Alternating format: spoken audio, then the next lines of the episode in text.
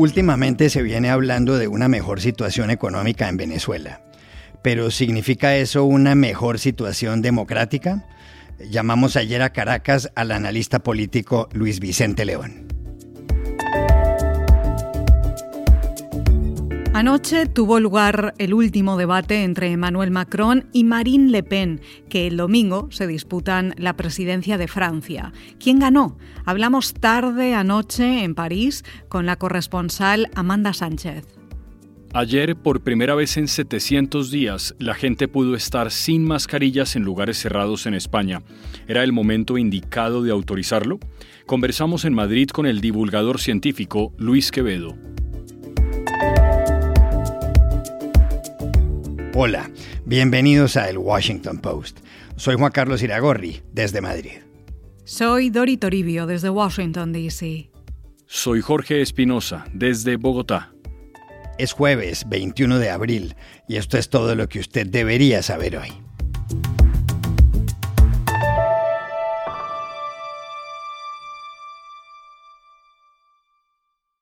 El lunes Venezuela volvió a ser epicentro de noticias. Ese día, en la Casa Rosada en Buenos Aires, el presidente argentino Alberto Fernández recibía la visita de su colega ecuatoriano Guillermo Lazo. Y fue en la rueda de prensa conjunta que ofrecieron ambos mandatarios cuando Fernández se refirió al país que preside Nicolás Maduro desde 2013, es decir, desde hace nueve años. Como primer paso, la Argentina quiere volver a recuperar su vínculo diplomático pleno con Venezuela. Es un paso que estamos dando nosotros y que en verdad convoco a todos los países de América Latina a que lo revisemos porque Venezuela ha pasado un tiempo difícil. La alta comisionada de Derechos Humanos, mi querida Michelle Bachelet, tomó cartas en el asunto, intervino, ayudó, trabajó junto al gobierno de Venezuela. Muchos de esos problemas se han ido disipando con el tiempo. Las declaraciones de Alberto Fernández se suman al hecho de que el 5 de marzo una delegación estadounidense visitó a Maduro en Caracas, en lo que constituyó un claro acercamiento en plena guerra en Ucrania. Tras la reunión, Venezuela puso en libertad a dos estadounidenses y se abrió la puerta para que Washington vuelva a comprar petróleo venezolano. Desde mañana, precisamente mañana, Estados Unidos no importa más crudo ruso. Aparte de todo eso, en las últimas semanas se han oído noticias positivas de la economía venezolana. Una de ellas es que el Producto Interno Bruto crecerá este año, según el banco Credit Suisse, un 20%.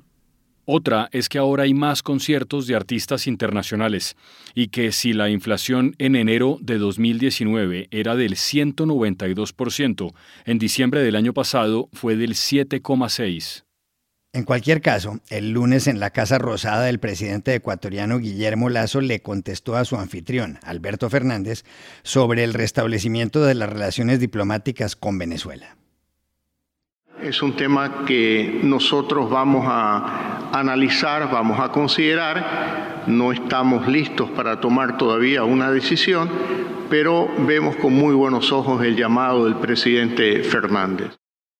Pero no solo eso. En Argentina, la directora de Amnistía Internacional, Mariela Belsky, le recordó por carta a Alberto Fernández que en Venezuela los problemas no se han disipado.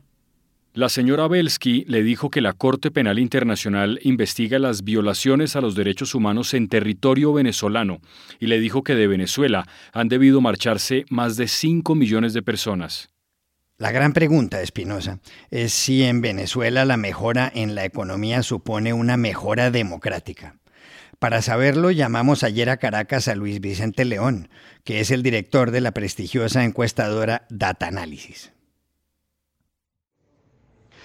Mira, Juan Carlos, eh, es verdad que tú puedes ver ciertos signos de recuperación en la economía venezolana pero debemos recordar que esa recuperación es una base enana en comparación a la historia venezolana.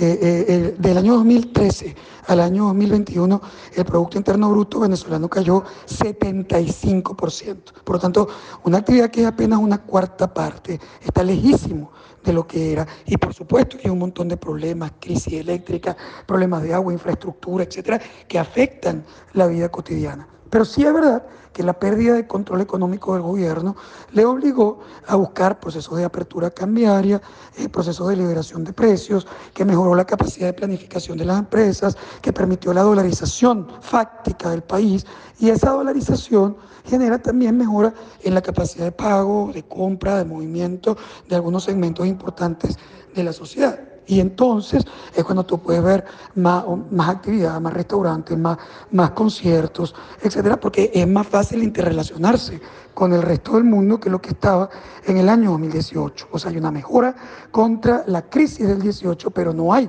una mejora como país en términos económicos comparado con el año 2013 eh, o con el 1999. Ahora, esta mejora mm, pequeña, eh, eh, aunque constante, de la economía, de ninguna manera eh, se ve reflejada en un cambio o una mejora en el plano político, en el plano de la democracia.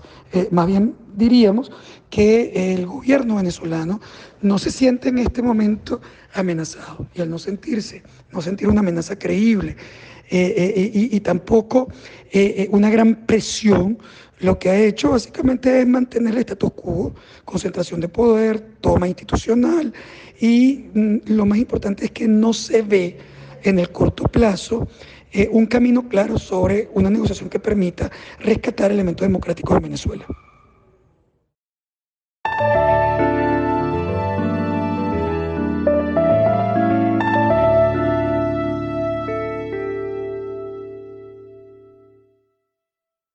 Faltan tres días para la segunda vuelta de las elecciones presidenciales en Francia y a esta hora se habla del debate que sostuvieron anoche los dos candidatos, Emmanuel Macron y Marine Le Pen. Ese fue, Dori, el único cara a cara televisado entre el presidente centrista del partido La República en Marcha y la líder del grupo político de ultraderecha Agrupación Nacional. Antes de que Macron y Marine Le Pen se sentaran a debatir ante las cámaras, se conoció un nuevo sondeo de la firma Ipsos, que le otorga a Macron el 56,5% de los votos, 13 puntos por encima de su adversaria.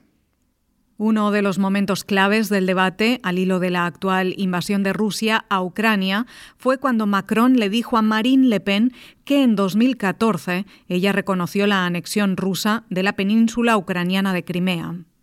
Macron agregó que un año después, en 2015, Marine Le Pen recibió un préstamo de un banco ruso, por lo cual ella depende de Vladimir Putin, y que cuando ella se refiere a Rusia, se refiere a su banquero.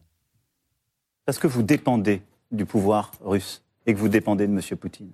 Parce que quelques mois après avoir dit cela, Madame Le Pen, vous avez contracté un prêt en 2015 auprès d'une banque russe, la First Czech Russian Bank proche du pouvoir. Et donc, vous ne parlez pas a d'autres dirigeants, vous parlez a votre banquier quand vous parlez de la Russie. Macron añadió que al hablar con Rusia, Marine Le Pen no hablaría de potencia a potencia y no podría defender correctamente los intereses de Francia, porque los intereses de ella están ligados al poder ruso. Vous n'êtes pas dans une situation de puissance à puissance, que vous ne pouvez pas défendre correctement sur ce sujet des intérêts de la France, parce que vos intérêts sont liés à des gens proches du pouvoir russe. Marine Le Pen le respondió. Le dijo a Macron que eso es falso, que ella es una mujer absoluta y totalmente libre, y que defiende, porque es patriota y así lo ha demostrado toda la vida, a Francia y a los franceses, siempre. C'est pertinemment que ce qu'il dit est faux. Il sait pertinemment que je suis une femme absolument et totalement libre et que je défends parce que je suis une patriote et que je l'ai démontré toute ma vie, la France et les Français, toujours. Un sondeo de la cadena BFM TV concluyó anoche que al 59% de los televidentes los convenció más Macron y al 39% Marine Le Pen. Pero, ¿en realidad quién ganó el debate? Llamamos casi a medianoche a París a Amanda Sánchez, la corresponsal de Caracol Radio. Juan, son las 11 y 54 de la noche y estuvimos desde las 9 viendo este debate televisivo que es una de las transmisiones con mayor audiencia en el país. Es un clásico de la televisión francesa. Duró tres horas, media hora más que el debate que tuvieron ellos mismos, Macron y Le Pen, en 2017. Y bueno, yo te confieso que me habría atrevido a hablar de un empate si no fuera por la última parte en la que se abordó el tema de la laicidad. Recordemos que Francia es un estado laico y los periodistas les preguntaron sobre la norma de llevar o no símbolos religiosos visibles en la vía pública. Actualmente se puede, solo está prohibido en los colegios, precisamente por impartir una educación laica. Pero Marine Le Pen dijo que ella lo prohibiría, que prohibiría, por ejemplo, que las mujeres musulmanas lleven el velo en el transporte público o en la calle y expuso argumentos en contra del Islam, uniéndolos además con temas de terrorismo, de migración, en fin. Macron le dijo indignado que lo que ella estaba diciendo era sumamente grave, que estaba traicionando el espíritu de Francia en relación a la libertad y que evidentemente estaba confundiendo el islamismo radical con el islam como religión que es una religión respetada como cualquier otra. Para mí ese fue un punto de inflexión porque ese es un tema que involucra muchos otros que resultan neurálgicos para la toma de decisiones. Y la verdad es que el que haya confusión en eso puede hasta llegar a ser peligroso. En temas de economía, quizás algunos franceses le hacen sí muchos reclamos a Macron en cuanto al poder adquisitivo actual, pero la verdad es que él supo dejar en evidencia muchas contradicciones del programa de gobierno de Marine Le Pen en la materia. Recordemos que la formación de Macron es justamente esa, él es economista, banquero. En definitiva, lo que parece haber comenzado muy bien para Le Pen en el debate con un discurso en el que llamaba a la fraternidad, a la paz civil, diciendo que iba a ser incluso la presidenta de la concordia, bueno, finalmente terminó con un tono mucho más agresivo y con una imagen un tanto sombría.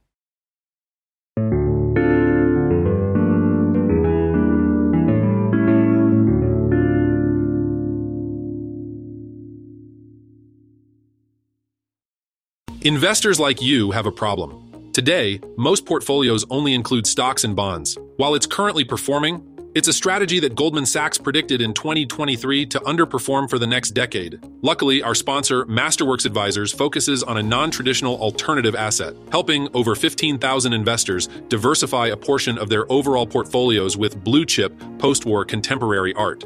Over 60% of wealth managers surveyed by Deloitte have already integrated art into their wealth management offering. And by signing up at masterworks.com/advisors with code FREE, you can talk to a registered investment advisor representative who deals exclusively with this alternative asset class. So schedule a free same-day advisory call with Masterworks Advisors just by going to masterworks.com slash advisors and using promo code FREE. That's masterworks.com slash advisors, promo code FREE. This advertisement relates to the provision of advisory services by Masterworks Advisors LLC and is not intended to offer or solicit investment in any securities and is not investment advice. Masterworks Advisors is affiliated with Masterworks.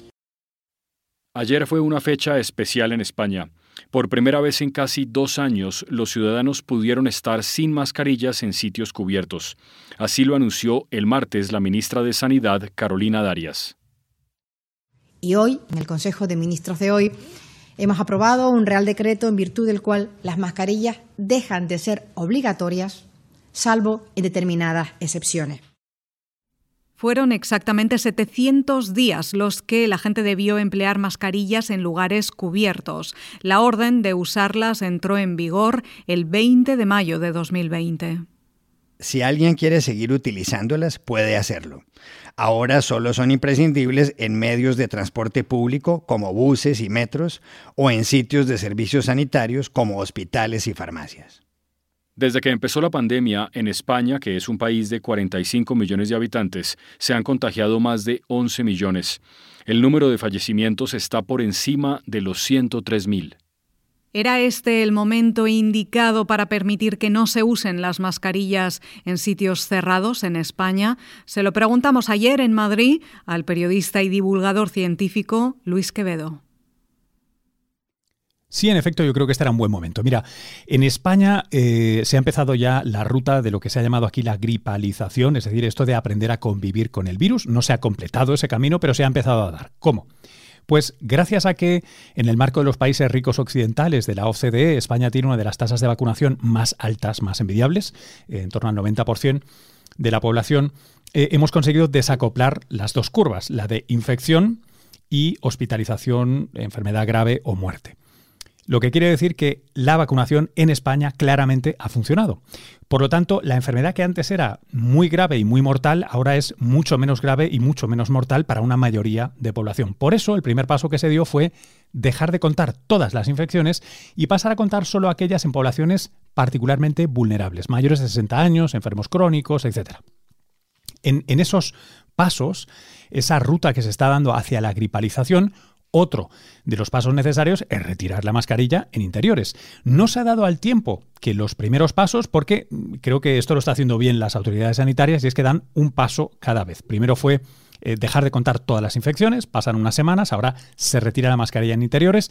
Repito, como tienen muchos países de nuestro, eh, de nuestro entorno, con una tasa de vacunación muy elevada, envidiable y que ha dado resultados, y Ojo, guardando aquellos espacios que sean más, eh, más de riesgo, ¿no? Sanitarios, hospitales, etcétera. Y eh, el tema de las escuelas ha sido polémico, pero a mí me gusta explicarlo de dos maneras. El primero, los escolares sabemos que no son la población de mayor riesgo, sabemos que aquí hasta las edades que se permite la vacunación se están vacunando bien, eh, con lo cual tienen esa doble protección y también, ya que hay una cosa de rigor, de honor casi, si se quiere, y es que a lo largo de los dos años de pandemia, eh, los educadores, tanto profesoras, profesores como alumnos, nos han dado lecciones de cómo se podía gestionar bien y de manera responsable. Es justo que cuando hay un premio, ellos y ellas también sean los primeros en recibirlo.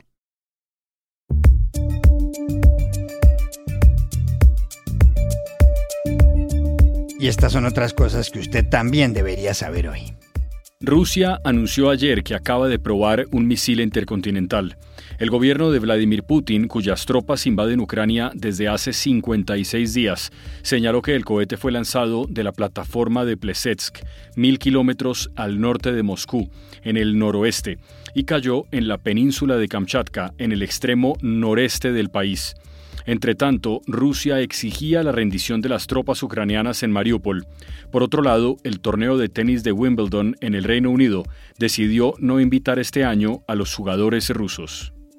Las acciones de Netflix perdieron ayer más del 35% de su valor en bolsa, lo que representa unos 54 mil millones de dólares en el mercado. El desplome, el mayor en una década, se produjo después de que la empresa anunciara la pérdida de 200.000 suscriptores en los primeros tres meses del año y dijera que puede quedarse sin otros 2 millones el próximo trimestre. Varios factores explican la caída. La guerra en Ucrania que le costó alrededor de 700.000 suscriptores en Rusia, la inflación y la llegada de otras empresas de streaming. En el Reino Unido, la Corte de Magistrados de Westminster aprobó ayer la extradición a Estados Unidos de Julian Assange, el fundador de Wikileaks. Assange, de 50 años, enfrenta 18 cargos penales después de publicar en 2010 miles de cables diplomáticos y otros archivos clasificados difundidos por distintos medios de comunicación. La orden del tribunal será remitida a la ministra del Interior británica, Priti Patel. La defensa de Assange tiene hasta el 18 de mayo para apelar. Si es extraditado, enfrenta una pena de hasta 175 años de cárcel. Y aquí termina el episodio de hoy de El Washington Post, El Guapo. En la producción estuvo Cecilia Favela. Por favor, cuídense mucho. Y pueden suscribirse a nuestro podcast en nuestro sitio web, elwashingtonpost.com, seguirnos en nuestra cuenta de Twitter, arroba el post, y también nos encontrarán en Facebook, buscando el Post Podcast. Chao, hasta la próxima.